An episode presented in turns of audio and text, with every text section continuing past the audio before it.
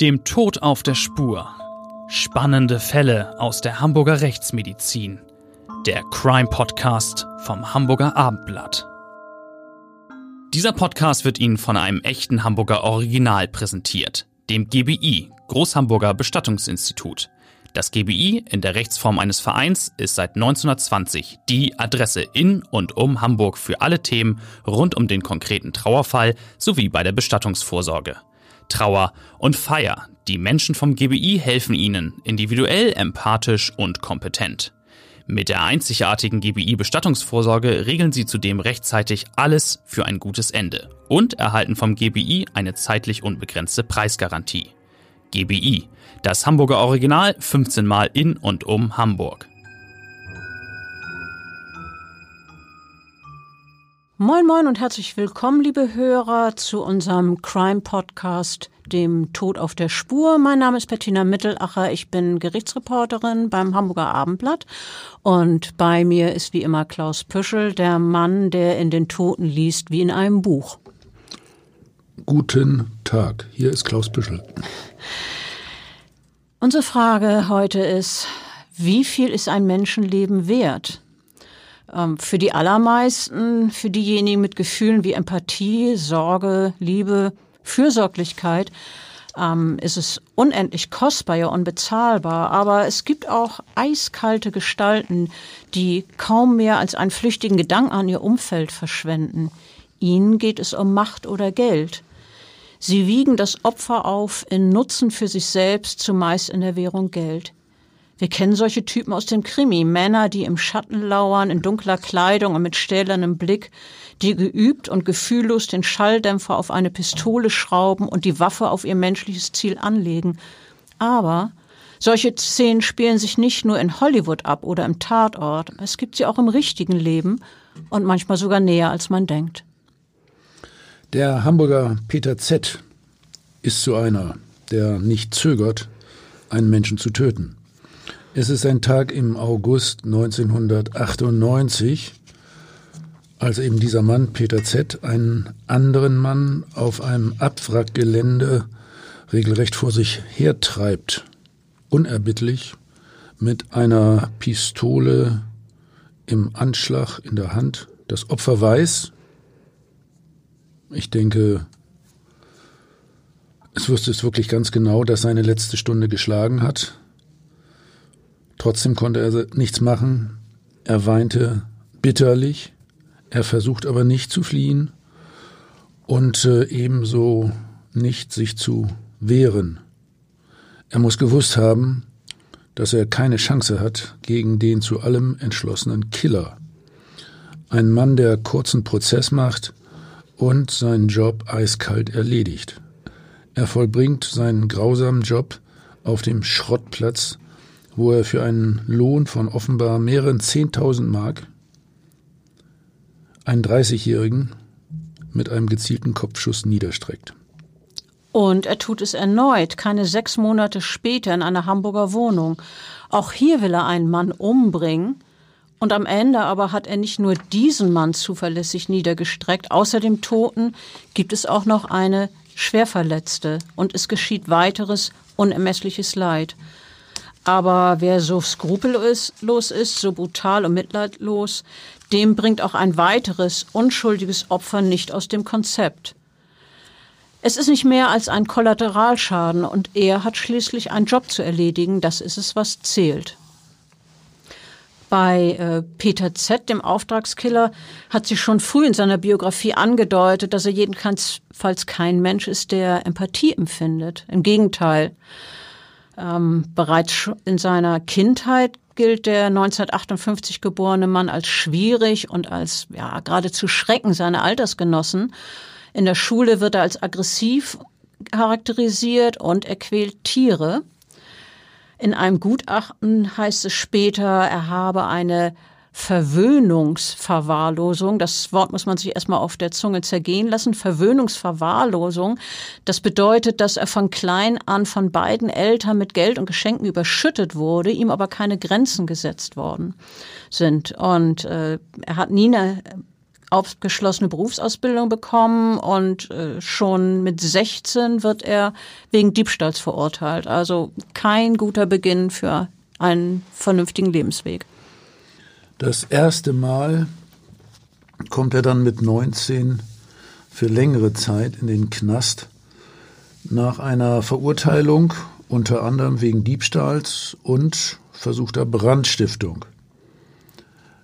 Nach mehreren weiteren Verbrechen, bei denen der breitschultrige, sehr kräftige Hühne eine Vielzahl von Opfern ausgeraubt und mit Waffen bedroht hat, wird er zu einer Gesamtfreiheitsstrafe von zwölf Jahren verurteilt. Also, der war schon ein sehr, sehr, sehr schwerer Junge. Eine weitere Verurteilung wegen Betrugs äh, kommt noch hinzu. Nach mehreren Jahren im Knast plant der Mann nun seine Flucht. Ja, und wie das gelingen soll, das hat er gleich den Mitgefangenen äh, erklärt, die ihm bei der Tat helfen sollen.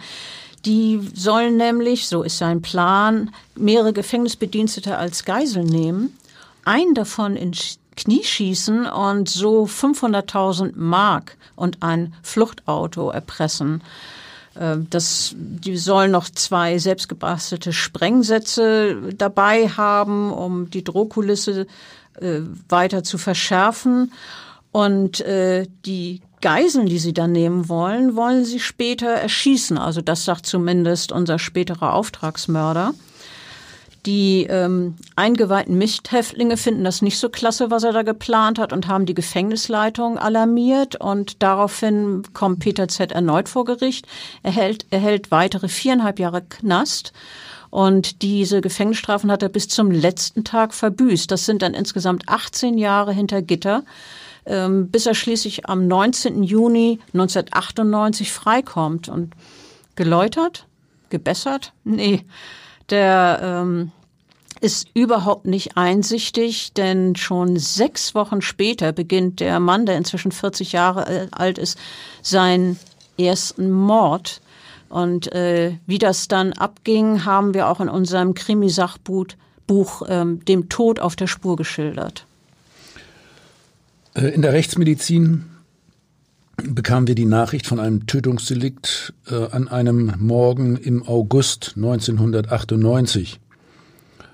Es äh, hieß in diesem informatorischen Telefonat, ein Mann sei in der Frühe um 5 Uhr auf einem Abwrackgelände zwischen zwei Containern gefunden worden. Das Opfer lag auf dem Rücken und konnte zunächst nicht identifiziert werden. Der Mann war mit einer schwarzen Jeans und einem Poloshirt bekleidet und hatte keine Papiere bei sich. Er wurde dann noch am selben Tag bei uns im Institut obduziert. Eine äh, wichtige Fragestellung betraf die Todeszeit. Deswegen war es auch sehr wichtig, dass wir von Anfang an äh, einbezogen waren in die Untersuchung. Wir haben dann zusätzlich auch noch die Wetterdaten herangezogen. Um 5 Uhr morgens war es äh, damals im August 13 Grad warm. Die Körpertemperatur des Toten, die äh, von uns stets rektal gemessen wird, betrug 28 Grad. Unter Berücksichtigung der Körpertemperatur und des Gewichts äh, ließ sich nach der sogenannten Henske-Methode eine Todeszeit zwischen 22.30 Uhr und 4 Uhr errechnen. Präziser war das in diesem Fall nicht möglich. Ich will an dieser Stelle ausdrücklich nochmal sagen, äh, wenn im Krimi äh, gelegentlich die Uhrzeit immer noch sehr genau angegeben wird, also in, in dem Sinne der Tod trat ein um 22 Uhr, dann ist das eindeutig falsch. Äh, das ist schlecht recherchiert. Äh, selbst innerhalb der ersten 24 Stunden können wir die Todeszeit mit unseren Methoden, also Leichenstarre, Leichenflecke, Körpertemperatur, nur auf etwa plus minus drei bis vier Stunden angeben. Dann sind die fünfeinhalb Stunden ja schon äh, ziemlich gut, wenn man diese Kriterien ansetzt, die du gerade erklärt hast. Ähm, wie war denn das mit der Sektion? Wie ging es weiter mit der Untersuchung?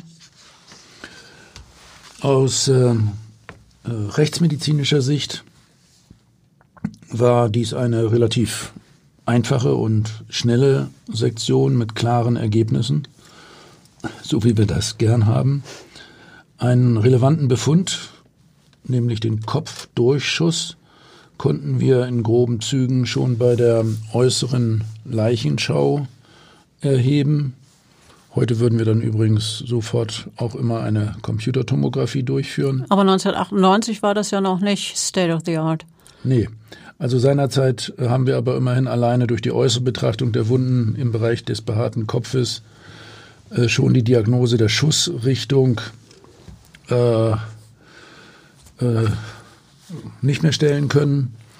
Äh, die äh, Befunde am Kopf waren nicht eindeutig ähm, ausgeprägt bei der äußeren Leichenschau. Äh, also wir haben keine Schmauchanhaftungen äh, gesehen und ähm, äh, erst durch die äh, Kopfsektion dann äh, mit der genauen Untersuchung der Verletzungen am Knochen weitergehend rekonstruiert, wie der Schusskanal verlaufen ist. Das war dann schon eindeutig möglich und dann haben wir auch die schweren Hirnverletzungen als Folgen des Kopfschusses diagnostizieren können. Ja, was habt ihr denn genau herausgefunden bei dieser Sektion? Ja, der Auftragmörder hatte es offensichtlich darauf angelegt, das Opfer sofort niederzustrecken. Er, er wusste genau, was er tat und ging professionell vor. Er tötete den Schweden, als solcher wurde der ja identifiziert, mit einem einzigen Schuss. Er hat ihn regelrecht hingerichtet. Bei der Sektion des Toten äh, haben wir bei dem Kopfdurchschuss äh, festgestellt, dass äh, der äh, Schusskanal von äh, links vorn oben nach rechts hinten unten abstieg und äh, das verlief eben durch das Großhirn hindurch. Der Einschussbereich lag links in der Schläfenscheitelregion. Es gab äh, keine Zeichen eines Nahschusses, also keinen Schmauch, äh, also auch kein aufgesetzter Schuss. Der Schusskanal verlief durch äh, zentrale Hirnareale und war insofern dann äh, sofort tödlich, weil ja lebenswichtige Bereiche unseres zentralen Steuerorgans des Gehirns zerstört wurden. Äh, der Mann war also sofort handlungsunfähig und äh, gnädigerweise muss man sagen auch sofort bewusstlos. Herz- und Atemtätigkeit liefen aber noch minutenlang weiter. Aber er hat da nichts mehr gespürt, so verstehe ich das richtig? Ja, genau. Also äh, der war sofort äh, in jeder Hinsicht bewusstlos und damit auch schmerzfrei. Es kam äh, noch zum relevanten Blutverlust einerseits und äh, von äh, Schädelbrüchen an der Schädelbasis, äh, auch aufgrund der Schussverletzung zur Bluteinatmung. Das hat er aber eben alles nicht mehr gespürt. Abgesehen von äh, dieser ja, Profischussverletzung gab es sonst keine Hinweise auf äußere Gewalteinwirkung, auch keinerlei Abwehrverletzungen, keine stumpfe Gewalt. Und ähm, ja, wir sind von daher eben davon ausgegangen, dass das ein echter Profi war. Ja, das klingt auch wirklich kaltblütig und effizient. Äh, ihr habt ja sicher noch weitere Befunde am Schädel erhoben. Ja, wir haben am, am Schädel, abgesehen von den äh, Lochbrüchen durch den äh, Schusskanal äh, an der Schädelbasis, äh, klaffende Brüche gefunden. Das kommt zustande durch die Sprengwirkung des Schusses, von daher eben auch die Einatmung von Blut. Wo war denn nun der Einschuss und wo trat die Kugel aus dem Körper heraus? Also der Laie stellt sich das ja oft ganz einfach vor. Äh, man denkt, das Einschussloch müsse kleiner sein als der Ausschuss, aber äh, so einfach ist es ja keineswegs. Tatsächlich hängt das von vielen Faktoren ab, oder? Genau. Also äh, die Einschätzung von äh, Schussverletzungen bedarf schon einer, einer umfangreichen rechtsmedizinischen Erfahrung, einer besonders sorgfältigen Präparation auch. Charakteristisch für einen Einschuss ist beispielsweise ein echter ja, im Idealfall rundlicher Hautdefekt, äh, während beim Ausschuss die Wundränder auseinandergehen. Äh, das fliegt auseinander, kann aber dann wieder zusammengelegt werden. Deswegen sagen wir, an der Ausschussverletzung ist die Haut adaptierbar. Und gerade beim Kopf lässt sich äh, die Schussrichtung eindeutig festlegen, wenn man die Defekte in dem platten Schädelknochen untersucht. Hier ist es so, dass vom Einschuss aus die innere Knochentafel, also da sind drei Schichten am Schädel, innere Knochentafel, äußere Knochentafel und Schwammschicht äh, dazwischen. Also beim Einschuss ähm, bricht die innere Knochentafel trichterförmig äh, zum Schädelinneren äh, aus, während beim Ausschuss die äußere Knochentafel schräg trichterförmig nach außen abplatzt. Also das können wir wirklich äh, da eindeutig sagen, in welche Richtung der Schuss geht. An anderen Knochen, zum Beispiel an den Röhrenknochen und äh, an den Rippen, ist die Befundlage äh, lange nicht so eindeutig wie beim Kopf. Okay, ähm, du hast ja schon erzählt, der äh, Getötete wird als Schwede identifiziert. Ähm, 30 Jahre ist er alt und er ist Autohändler gewesen und war bei seinen Geschäften teilweise in Betrugshandlungen verwickelt. Und das gefiel Kollegen nicht. Einen hat er auch noch offenbar angeschwärzt.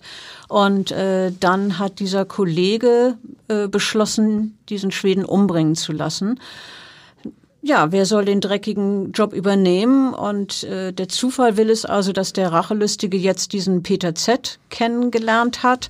Ähm, die langjährige Knastkarriere imponiert und äh, außerdem ist der 40-Jährige, seit er aus dem Knast entlassen wurde, nach 18 Jahren ja auch ständig mit einer Pistole herumgelaufen und hat mit weiteren schweren Straftaten geprahlt.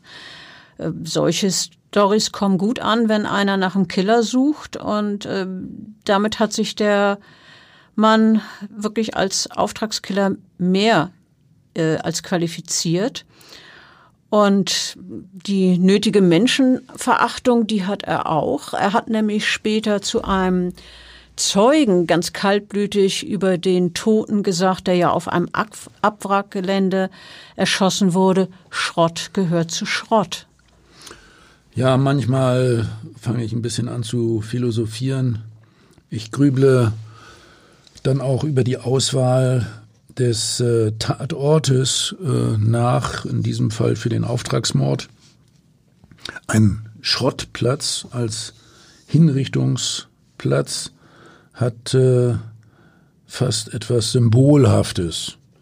Der Mensch als Wegwerfobjekt ja, auch so wie ein Autowrack. Ne? Äh, das ist ganz besonders äh, zynisch.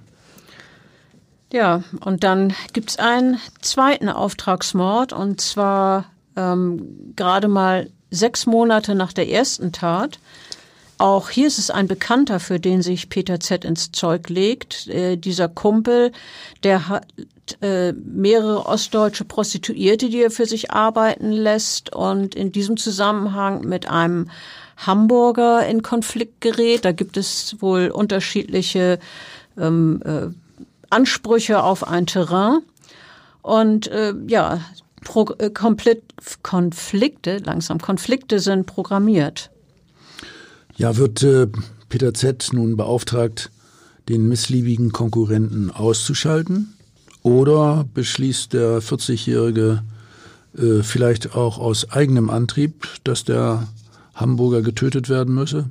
In gewissen Kreisen reicht ja schon eine Kleinigkeit, damit ein Menschenleben als verwirkt gilt. Vielleicht kann der Lohnkiller ein weiteres Verbrechen sogar ganz gut gebrauchen, um sich für zukünftige Auftragsmorde zu empfehlen und seinen Preis in die Höhe zu treiben. Ja, so wie im richtigen Leben. Erfolgreicher Job gibt neue Aufträge. Das mag also stimmen. Aber äh, wirklich geklärt wird das nie. Äh, Peter Z. hat darüber, äh, wo nun der Auftrag herkommt und ob er äh, dafür Geld bekommen hat für diesen zweiten äh, Job. Äh, darüber hat er geschwiegen. Jedenfalls ist er diesmal anders vorgegangen als beim ersten Mal. Er hat einen Trick ähm, benutzt, um sich dem Opfer zu nähern. Der hat sich nämlich als äh, Paketbote getarnt mit zwei Päckchen unterm Arm und an der Wohnungstür des ausgewählten Opfers geklingelt. Er hat eine Pistole, einen Elektroschocker und einen mit Stoff umwickelten Hammer dabei, ein Messer und Fesselungsmaterial, aber die hat er alle, alle in einer Tasche verborgen. Und ähm, der 70-Jährige, der totgeweiht ist, aber davon noch nichts weiß, der ist nicht allein, wie erhofft, sondern die Lebensgefährtin des 70-Jährigen öffnet die Tür. Äh, in dem Moment zögert der Killer einen kleinen Augenblick, aber lediglich für einige Augenblicke und beginnt dann beide Opfer, den 70-Jährigen und die Frau, äh, zu foltern mit Fesselung und Misshandlungen. Ja, beiden Personen werden Stoffbeutel über den Kopf gezogen, so dass sie nichts mehr sehen können. Ja, und dann setzt äh, der Täter sein Waffenarsenal, so kann man das ja fast nennen, ein. Also nun den Hammer und das mitgebrachte Küchenmesser und schlägt und sticht auf den Mann und auch auf die Frau ein. Die 49-Jährige wird relativ schnell ohnmächtig. Und als sie dann wiederkommt, liegt sie am Boden. Ihre linke Körperhälfte ist gelähmt. Aber sie, sie ahnt, sie spürt, dass sie weiter in tödlicher Gefahr schwebt, äh, denn der Verbrecher ist noch in der Wohnung. Ähm, und äh, er will sich auch nicht nachsagen lassen, er hätte nachlässig gearbeitet, auch so ein bisschen was wie eine Berufsehre, nehme ich mal an. Äh, deshalb stellt er sich dann neben die Frau und stößt sie mit dem Fuß an, äh, um zu testen, ist sie wirklich tot. Sie wirkt tot, sie bleibt also vollkommen starr, äh, leichenblass ist sie sowieso und das rettet tatsächlich letztlich ihr Leben, denn äh, der Auftragsmörder glaubt, dass er sie erledigt hat und verlässt die Wohnung.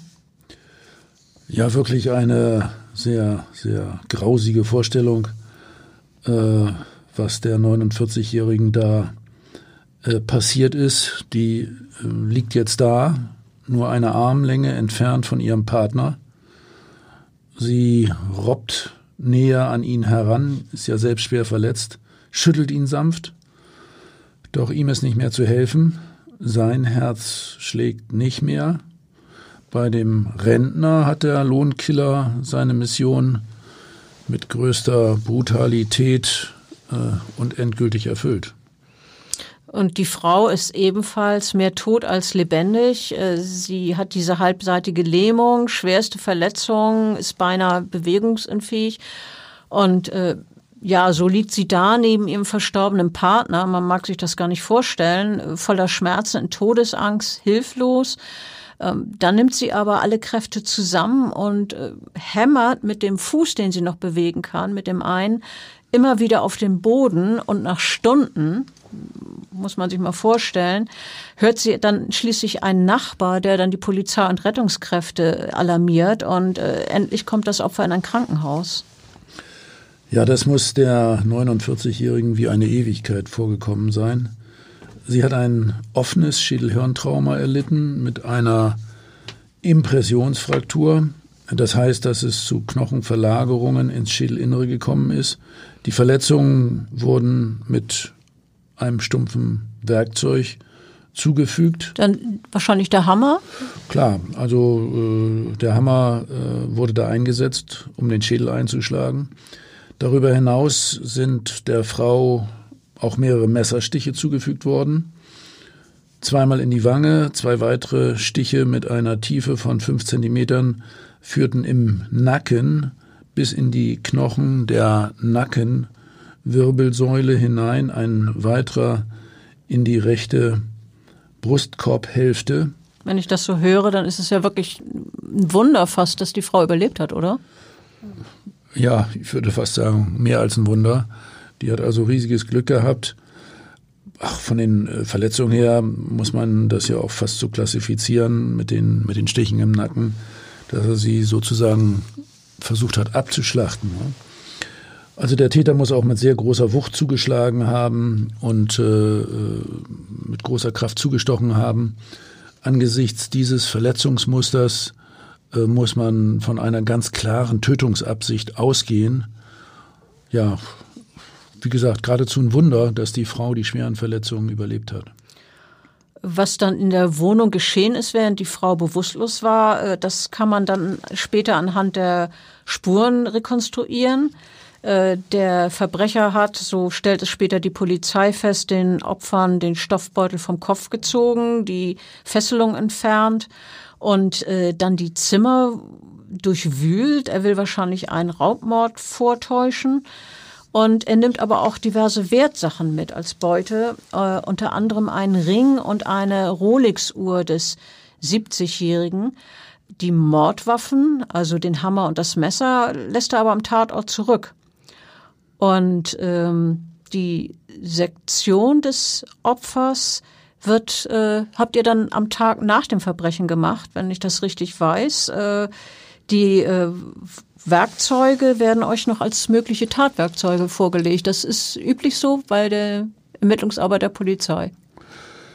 Ja klar, wenn wir äh, bei der Obduktion die Verletzungen untersuchen, machen wir uns äh, natürlich auch eine Vorstellung davon, mit was für einem Werkzeug äh, die hervorgerufen worden sind. Und ähm, am besten ist das, die, die Kripo legt uns dann die Tatwerkzeuge äh, die in der Wohnung gefunden wurden, vor. Oder wir sind eben vor Ort und können die Werkzeuge selber in Augenschein nehmen. Man muss natürlich berücksichtigen, beachten, dass die auch für spurenkundliche Untersuchungen zur Verfügung stehen müssen. Deswegen muss man die sehr vorsichtig anfassen. Naja, also wir stellten bei der Sektion äh, des Mannes eine dreifache stumpfe Gewalteinwirkung auf den Kopf mit Platzwunden fest. Wir sind jetzt hier wieder beim Hammer. Bei dem Mann äh, hat der Täter allerdings entweder äh, weniger fest zugeschlagen als bei der Frau. Ähm, beim Mann sind die Schädelknochen auch immer etwas stabiler, jedenfalls üblicherweise. Und äh, der Schädel war also in dem Fall nicht eingeschlagen, keine Impressionsfraktur. Äh, stellenweise konnte man in der Haut noch die Konfiguration des eingesetzten eckigen Hammers rekonstruieren. Da waren also geformte Verletzungen in der Kopfhaut festzustellen. Sieht man die dann als Art Blutergüsse oder, oder wie, wie zeichnen die sich ab? Ja, das kommt auf die Art und Weise der Einwirkung äh, an. an. An der Kante der, des Werkzeugs des Hammers entstehen äh, häufig äh, Wunden. Die sind dann unter Umständen auch dreieckig an der Ecke des Hammers und äh, an der Auftrefffläche eine Abschürfung und in der Umgebung äh, kann man eine äh, Blutunterlaufung feststellen, ein Konturhämatom.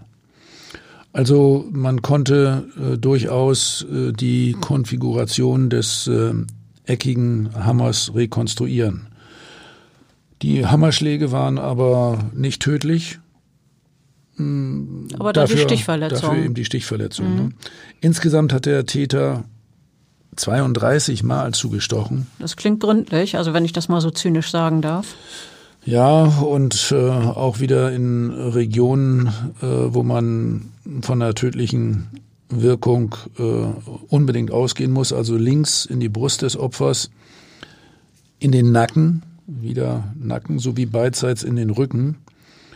Beide Drosselvenen. Das sind was?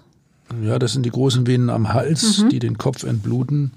Die waren äh, verletzt und in der Brusthöhle waren beide Lungenflügel mehrfach durchstochen und die sind daraufhin kollabiert. Äh, Luft ist äh, in die Brusthöhle eingetreten, das nennt man dann bei uns Pneumothorax. dann gab es auch noch, auch noch Organverletzungen, ne? Ja, ja, es gab äh, auch äh, eine größere Blutansammlung in beiden Brusthöhlen, ein Hämatothorax. Äh, Einstichkanal ging durch die Brusthöhle bis in die Leber. Damit gab es dann auch eine Blutung in die Bauchhöhle. Und äh, der Täter hatte insbesondere im Bereich des Rückens und des Nackens geradezu nähmaschinenartig vielfach zugestochen. Er tat dies eindeutig mit der Absicht, das, das Leben regelrecht zu vernichten und den Tod herbeizuführen. Ganz klar Tötungsabsicht. Die Konfiguration der dicht beieinander liegenden Stichkanäle zeigt, dass das Opfer sich nicht mehr wehren konnte, sondern dem Täter in diesem Augenblick wehrlos ausgeliefert war. Also sonst würdet ihr ein, ein ich sag mal, dynamischeres Tatgeschehen äh, erwarten, wo das also äh, nicht so musterartig ist, sondern äh, die äh, weiter auseinander sind, die Verletzungen? Ja, wir erwarten dann auch Abwehrverletzungen, zum Beispiel an den Händen, äh, wenn äh, das Opfer versucht, ins Messer zu greifen oder die Hände schützend mhm. vor den Körper zu halten. Das war hier anders. Also das Opfer war dem Täter sozusagen ausgeliefert und äh, äh, dadurch äh, konnte der Täter praktisch beliebig äh, einstechen auf sein Opfer. Ja, nun äh, hat der Mörder allerdings erfahren, dass es bei seinem Verbrechen doch eine Überlebende gegeben hat und damit eine mögliche Zeugin. Und äh, das erfährt er aus den Nachrichten und versucht nun falsche Spuren zu legen. Unter anderem spricht er eine ja, harmlos klingende Nachricht auf den Anrufbeantworter des Toten, die sich so anhören soll, äh, als wolle er sich gut gelaunt mit ihm verabreden. Ähm, außerdem, äh, um von sich als möglichem Verdächtigen abzulenken, verändert er sein Äußeres, lässt sich ein Bart wachsen. Ähm, dummerweise hat er aber einem Bekannten von der Tat erzählt und ein Teil, Teil der Beute ähm, versetzt. Wir erinnern uns, zum Beispiel war das eine Rolex, die wohl auch recht auffällig war. Und dieser Bekannte, der hat sich dann der Polizei anvertraut und äh, Peter Z. als Verdächtiger ermittelt. Und die Polizei stellt Faserspuren in der, am Tatort sicher, die äh, zu seiner Bekleidung passen. Und äh, ja, das reicht dann auf jeden Fall für eine Festnahme, zumal dann auch der Hamburger noch eine 9 mm Pistole bei sich hat. Ja, nach der Verhaftung sagt ein, ein Kripo-Beamter über den 40-Jährigen, der Mann ist ein äh, klassischer Berufsverbrecher. Äh, der gibt nur das zu, was wir ihm auch beweisen können. Tatsächlich räumt der Verdächtige ein, er sei am Tatort gewesen, habe aber mit der Bluttat äh, rein gar nichts zu tun, weil sein Auftraggeber nicht zu der Wohnung gekommen sei, habe er diese verlassen und äh, einem Mann aus dem Umfeld des Auftraggebers gesagt, macht euren Scheiß allein. Also dieser Ausspruch passt ja fast so ein bisschen die ganze Strategie von Peter Z. während seines gesamten Prozesses zusammen. Ja, wie, wie meinst du das? Er, er hat konsequent geschwiegen, also nach dem Motto, macht euren Scheiß alleine. Äh, das Verfahren gegen ihn und zwei weitere Männer dauert am Ende dreieinhalb Jahre. Das hat in Hamburg, ist keine Rekorddauer, aber es kommt schon ziemlich äh, an die, an die andere Höchstzahl ran. Dreieinhalb Jahre. Ähm, schon zum Auftakt der Verhandlungen, ich war ja dabei, fällt der Angeklagte durch seine Kaltschnäuzigkeit und Gefühlskälte auf.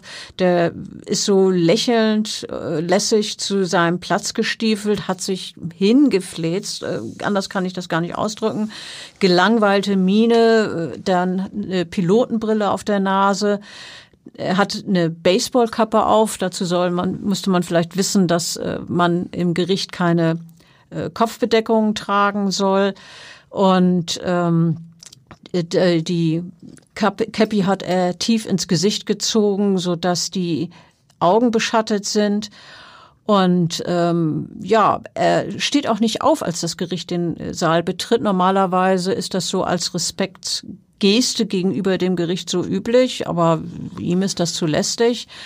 Äh, er sitzt wirklich unverschämt durch und durch da, gleichgültig hingelümmelt. Du hast äh, den Prozess ja als Gerichtsreporterin in weiten Teilen miterlebt. War eine, eine lange Beschäftigung, denke ich mir. Ja, doch. Äh, hat sich äh, seine Haltung in der ganzen Zeit noch irgendwie geändert, so über die Jahre? Und wie war der Auftritt der Hauptzeugin, der Lebensgefährtin des zweiten Opfers, die so schwer verletzt wurde? Also diese, dieses äh, hingelümmelte, gleichgültige hat sich auch in der Zeit nicht geändert. Ich habe das noch sehr genau vor Augen, als die äh, Frau ausgesagt war, die wusste natürlich mittlerweile, dass ihr Lebensgefährte äh, gestorben ist, die das miterlebt hat, die dabei war und die selber auch nur knapp mit dem Leben davongekommen ist. Ähm, und die auf einen Gehwagen gestützt äh, hineinkommt in den Gerichtssaal. Sie ist 49 Jahre alt und eben durch diese Verletzung wirklich schwer beeinträchtigt. Ähm, sie ist eine äh, bleiche, magere, von ihren Leiden gezeichnete Frau, die aber ganz tapfer dabei wirkt und sagt, ich hoffe, dass ich vielleicht irgendwann wieder gehen kann.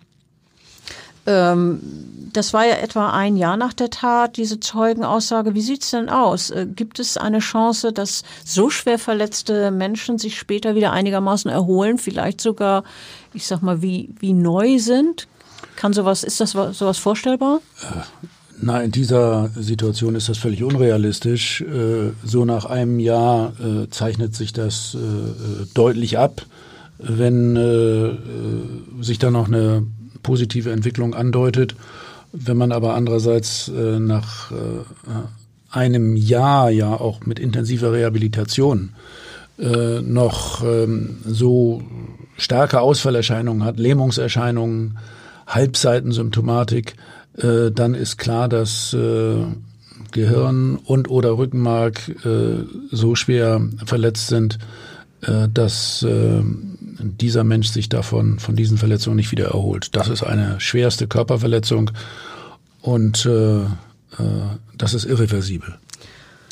Sie erzählt dann ganz tapfer, wie der Verbrecher sie niedergeschlagen hat, dass ihr das Blut den Rücken runtergelaufen ist und dann bearbeitete er mich mit einem Elektroschocker, hat sie gesagt.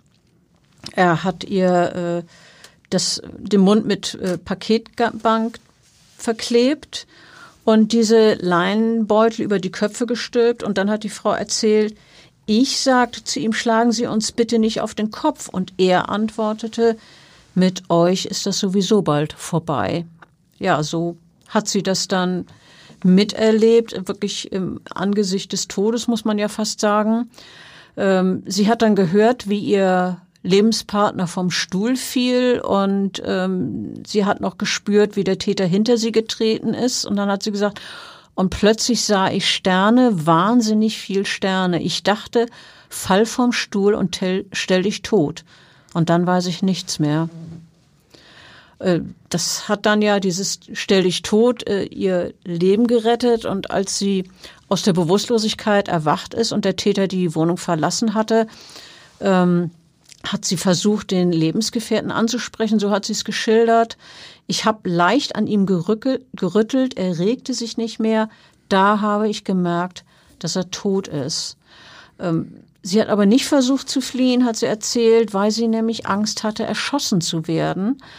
Ähm, außerdem konnte ich doch meinen Lebensgefährten nicht alleine lassen. Und dann hat sie einen Satz gesagt, der sich mehr bei, sehr bei mir eingeprägt hat. Sie hat nämlich gesagt, ich bin wie ein Schaf zur Schlachtbank gegangen.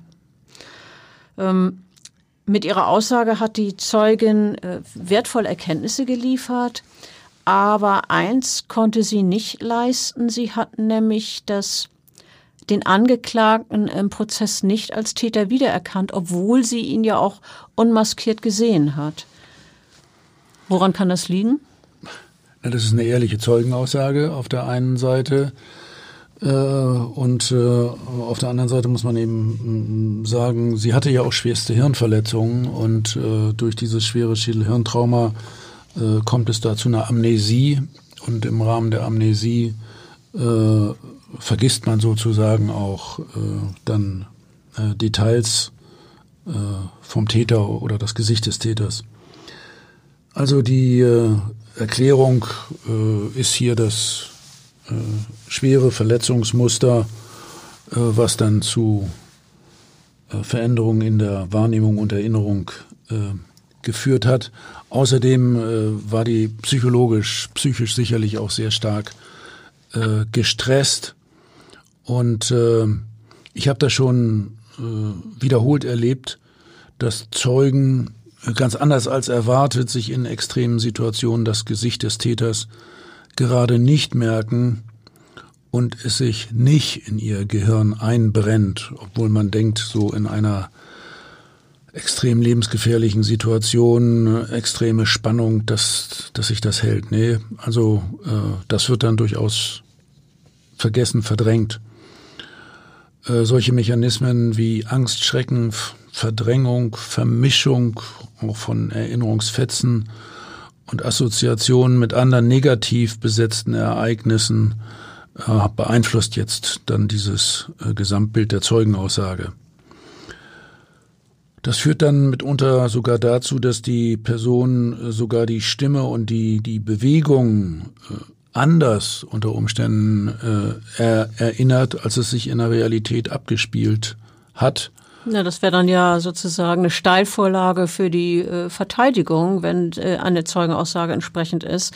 Äh, ich erinnere mich auch an äh, die äh, Verteidiger in diesem Prozess, die wirklich alle, aber wirklich alle Register gezogen haben. Alleine ein Jahr von diesen dreieinhalb Jahren Prozessdauer hat das äh, Gericht damit verbracht, einen Teil der rund 600 Anträge, die die Verteidigung gestellt hat, abzulehnen. 150 äh, Zeugenbefragungen gibt es. Äh, wir, wir haben es gehört, dreieinhalb Jahre Prozessdauer.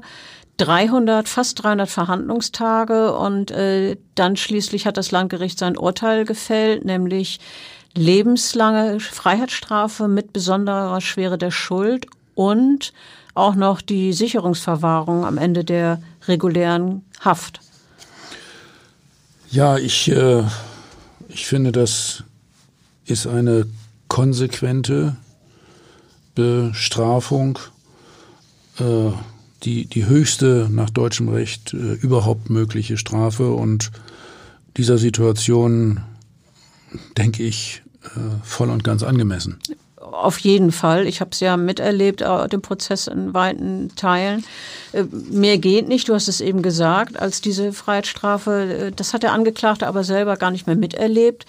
Der ist äh, zu dem Zeitpunkt krank gewesen und lieber in seiner hochgesicherten Zelle im Untersuchungsgefängnis geblieben. Das ist aber auch nicht das erste Mal, dass er nicht im Saal war, während verhandelt wurde.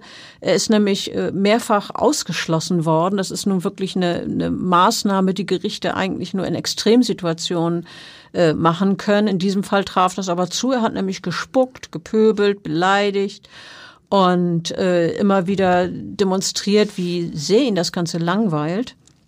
Und äh, immer da in seinem äh, gesicherten Glaskasten, dem er schließlich untergebracht war während der Hauptverhandlungen, vor sich hingelümmelt.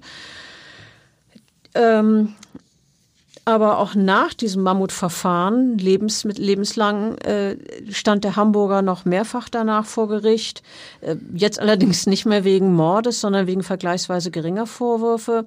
Äh, Beleidigung, Körperverletzung, auch nicht schön, aber gut, im Vergleich zum Mord ist es noch äh, ja, eher, eher äh, eine geringere Straftat. Und äh, wegen dieser Prozesse, die dann vor dem Amtsgericht äh, stattfinden, sind die Sicherheitsvorkehrungen enorm. Man weiß, dass man es mit einem hochgefährlichen Verbrecher zu äh, tun hat. Die Handschellen werden ihm auch im Verhandlungssaal nicht abgenommen. Das ist eigentlich unüblich. Er muss sogar Fußfesseln tragen. Und äh, Sechs Sicherheitsbeamte standen dann bereit, äh, die ihn nicht aus den Augen lassen. Ähm, er hat dann äh, diverse Verfahren gehabt und äh, gilt insgesamt als äh, nicht berechenbar. Ja, ich hatte mit äh, dem Peter Z später noch äh, wiederholt zu tun. Äh, an den kann ich mich besonders gut äh, erinnern. Er war im Knast extrem auffällig. Zum anderen ging es um diese Auseinandersetzung äh, mit, mit anderen Gefangenen, äh, also Körperverletzungsgeschichten. Und äh, darüber hinaus hatte er nun wirklich extreme Besonderheiten schlimme Ärgernisse, die ja regelrecht Abscheu hervorrufen. Er hat zum Beispiel seine Zelle an allen möglichen und unmöglichen Stellen mit Kot verschmiert. Ja, also äh, bis an die Decke und in die in die Lampen äh, hinein. Das klingt ja eklig. Ja, ja äh, kann man nicht anders anders sehen. Äh, ich äh, habe tatsächlich diese Zellen teilweise in Augenschein genommen. Äh, daraus ergeben sich natürlich auch Infektionsgefahren, zum Beispiel äh, mit, mit Hepatitis. Und äh, er hat die Vollzugsmitarbeiter dann zum Beispiel auch bei der Essensübergabe bedroht und mit Urin, Kot, Spucke angegriffen. Also ja, widerliche Situation. Deshalb wurden schließlich alle direkten Kontakte mit ihm eingestellt. Und ähm, da hat man das Essen wahrscheinlich nur noch so durch eine, durch eine Klappe gereicht und überhaupt nicht mehr die Zellentür aufgemacht. Ja, genau. Und ähm, als ich äh, ihn einmal versucht habe zu untersuchen, habe ich ihm auch nicht Auge in Auge gegenübergestanden, sondern äh, ihn durch so ein, eine Guckscheibe äh, angeschaut. Äh, eine Besser medizinische, ist. ja, die medizinische Untersuchung hat er, hat er abgelehnt und ähm, ja, nachdem ich seine Zellen äh, besichtigt habe, mit denen, die er mit oder die er mit den Exkrementen, kommt man richtig ins Stottern, äh, verschmiert hatte, äh, ja, war ich, war ich bedient. Mir blieb äh, dieses Verhalten völlig unverständlich, weil er da ja auch selbst drin leben musste und äh, es war irgendwie völlig unklar, was er damit bezweckt hat, außer dass er allgemeinen Ekel hervorruft. Ja, irgendwie ist es dann ja eine unendliche Geschichte mit dem Peter Z gewesen. Ja, äh, er hat sich mit dem Personal wie in so einer Art Krieg auseinandergesetzt. Er stellt sich außerhalb aller Regeln von Anstand und Moral und zwar über lange Zeit. Er ist, bleibt wird wahrscheinlich immer eine bizarre Persönlichkeit sein, nicht klassifizierbar mit den Maßstäben unserer Gesellschaft. Ich muss sagen, selbst wenn man häufig Menschen begegnet, die Tötungsdelikte begangen haben, zum Beispiel bei Gerichtsverhandlungen, bei Untersuchungen auch im Gefängnis, dann muss ich sagen, Peter Z. Äh, stellte und stellt einen im negativen Sinn wirklich einzigartigen Verbrecher dar, extrem merkwürdig, kalt, gefühlsarm, hart, menschenverachtend, irgendwie in jeder Hinsicht außerhalb unserer Gesellschaft stehend. Er ist heute über 60. Äh, man kann nur hoffen, dass er noch ganz, ganz lange, wirklich bis an sein Lebensende im Knast bleibt. Ja, ein fieser Fall. Äh, danke, dass du hier warst und äh, ich verabschiede mich von unseren Hörern und äh, bis zum nächsten Mal. Vielen Dank. Tschüss. Weitere Podcasts vom Hamburger Abendblatt finden Sie auf abendblatt.de slash podcast.